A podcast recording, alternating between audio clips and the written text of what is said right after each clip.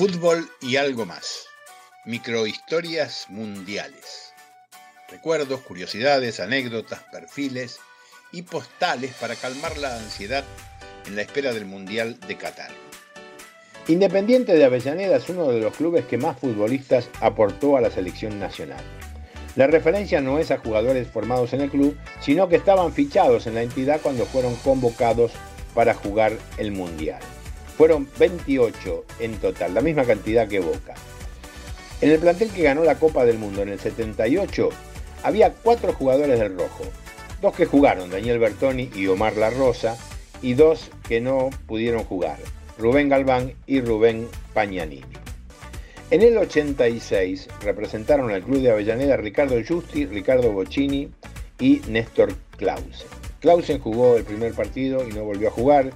Bocini jugó seis minutos en el partido contra Bélgica y Justi sí jugó varios partidos. Con los jugadores aportados por Independiente a la selección podríamos formar este equipo.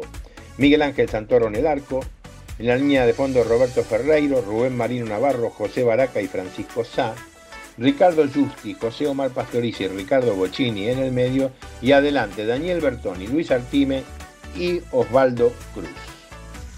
Pocos jugadores del club fueron convocados en los últimos seis mundiales.